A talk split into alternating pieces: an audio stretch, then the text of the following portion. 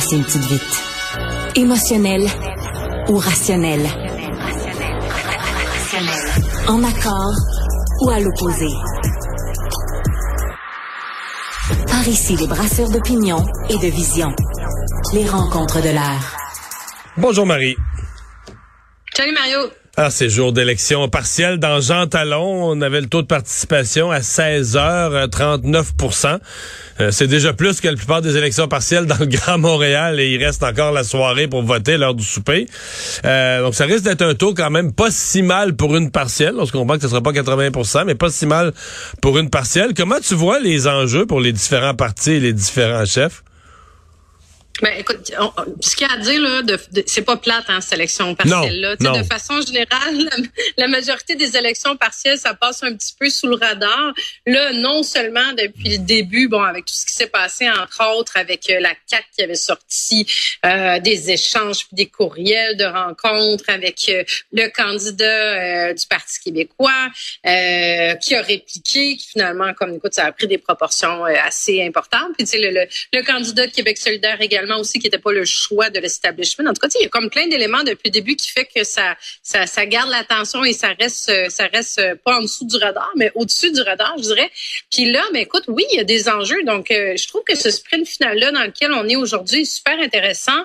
Puis bien malin qui est capable de d'annoncer à l'avance et de faire des prédictions sur qui euh, sera le ou la gagnante de ce soir parce que ça reste que oui les enjeux sont importants. Tu sais, si je prends euh, bon, par exemple, on commençons, allons-y en ordre, allons dire avec la CAC pour commencer. C'est sûr que, tu sais, on pourrait se dire, bon, c'est quoi que ça fait comme différence d'avoir un quatrième, 90e euh, député élu pour la CAC?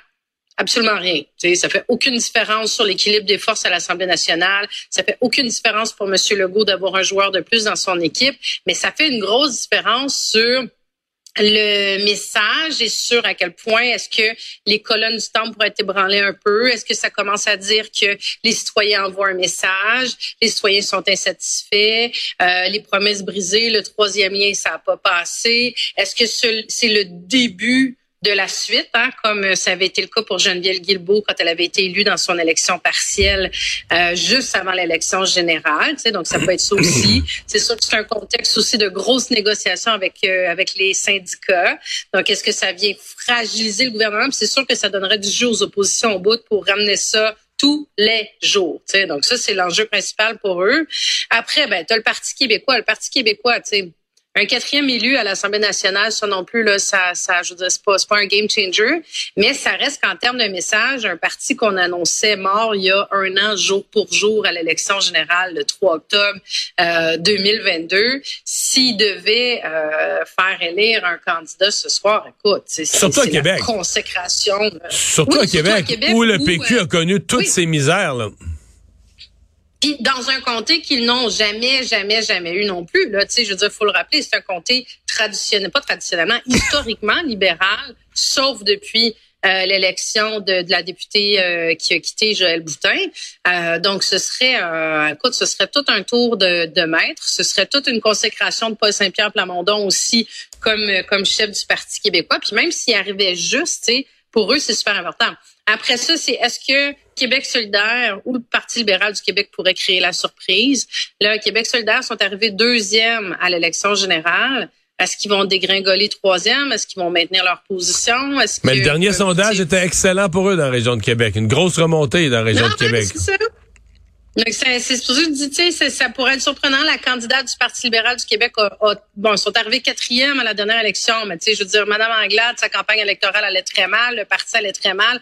La candidate du Parti libéral du Québec est bien connue dans la région. Elle a bien fait les choses. Moi, ce que j'entends, c'est qu'elle est très appréciée, euh, euh, tu sais, qu'elle a, qu'elle a un bon entre-gens. Est-ce que ça pourrait faire la différence? À voir. Mais chose certaine, comme tu disais, tu sais, déjà dans la dans l'élection, dans le, le, le BVA, le, le, le, vote par anticipation, il y avait déjà un électeur sur cinq qui avait voté. Bon, ça, c'est si on prend pour acquis que tous les électeurs votent, ce qui n'est pas le cas. Là. Donc, c'est peut-être un électeur sur deux ou sur trois qui va voter, ce qui est beaucoup. Puis là, le taux de participation est très, très fort. Donc, ça veut dire que probablement les machines électorales fonctionnent bien, les gens font sortir leur vote, ou est-ce que les citoyens sont très mobilisés pour... C'est un petit euh, peu plus politisé à Québec qu'à Montréal, mettons. Les gens sont plus au courant, suivent plus ça. Euh, c'est une autre affaire. C'est ah, quand même la capitale. ça me oui, oui, t'as raison, Mario. Puis tu sais, il y, a quelques semaines, je prenais un, justement un café sur, euh, tu sais, je déjeunais à Québec, puis il y avait, il y avait quatre dames qui étaient à côté de moi, puis ça jasait, ça sortait le nom de tous les candidats, puis là, ça jasait de tout ce qui s'était passé justement au début de la campagne électorale. C'est vraiment, c'est vrai que la dynamique, elle est, elle est très différente euh, à Québec, mais euh, chose certaine, ça va être très intéressant de suivre ce résultat-là, puis on va pouvoir recommenter pour les, les, les conséquences que ça sera pour la suite. On va s'en reparler demain. tu voulais me parler de ce cas de deux médecins dans les Laurentides qui a eu une erreur administrative. Il semble que la dame aurait fait une erreur dans un formulaire, aurait pas joint le bon document, qu'elle s'est rendue compte qu'elle a voulu corriger après, mais là, la date était passée. Tout ça pour dire que pour une technicalité administrative, deux médecins d'origine française qui sont intégrés, évidemment qui parlent français, ils sont français d'origine, qui ont 2700 patients à charge, deux médecins additionnés, 2700 patients à charge. Mais là, ils peuvent plus travailler puis ils sont menacés d'être renvoyés en France. Ah, ils peuvent plus travailler, leurs enfants peuvent plus aller à l'école. Non plus. C'est comme rendu des personnes gratos sur le territoire. Écoute, moi je trouve ça, je trouve ça complètement aberrant. Euh, tu sais, à ça, j'avais des échanges aujourd'hui avec la Fédération des médecins omnipraticiens, là, qui essayent de trouver, qui font des démarches pour trouver des médecins de famille pour prendre des patients en charge au Québec, sont, sont à rédiger une lettre pour écrire au ministre de l'immigration du Canada pour plaider en faveur de ces, de ces, de ces deux personnes-là, de ces deux médecins de famille-là. Mais tu sais, moi, ça m'est arrivé tellement souvent, Mario comme, député, d'avoir des appels de, dans ma, j'avais quelqu'un là qui s'occupait de ça, puis c'est pas, c'est pas de juridiction provinciale. Mais bon, tu sais, les gens appelaient dans notre bureau de circonscription. Puis là, on avait un numéro de téléphone. Moi, on était chanceux. Là. On n'est pas comme, tu vois, ces gens-là, ces deux médecins-là disent, on n'arrive pas à rejoindre personne. On parle à des machines. C'est capoté. Là. Puis nous, on avait des numéros spéciaux, mais on se faisait toujours répondre, ah ben là on peut rien faire, puis là euh, on peut pas intervenir, puis là on peut pas faire de puis là, les ministres aussi sont ah, tu as vu Mark Miller qui dit ben non moi je peux pas faire de l'ingérence.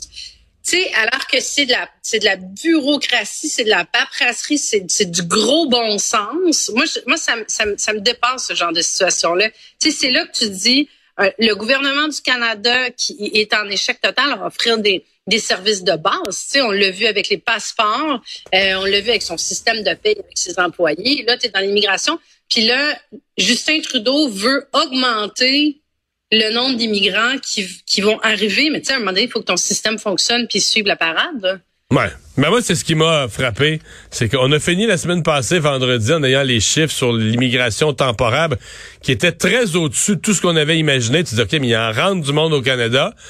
Puis là, le lundi matin d'après, tu dis, OK, deux personnes parfaitement intégrées qui sont médecins, qui ont des, sont tellement intégrés qu'ils ont maintenant des patients à charge cinq ans plus tard. Eux autres, on les ressortirait du Canada. Il y a quelque chose que j'ai, quelque chose que je comprends plus. Hey, Non, des, comme tu dis, ils ont des patients à charge. Ils sont là depuis 2018. Tu, sais, tu dis, il y, a quelque, il y a quelque chose qui marche pas dans ma chute. Ils sont totalement intégrés, même pas à Montréal, en région en plus. Et puis là, on menace de les, euh, de les retourner. merci, Marie. À demain. Merci, Mario. À demain.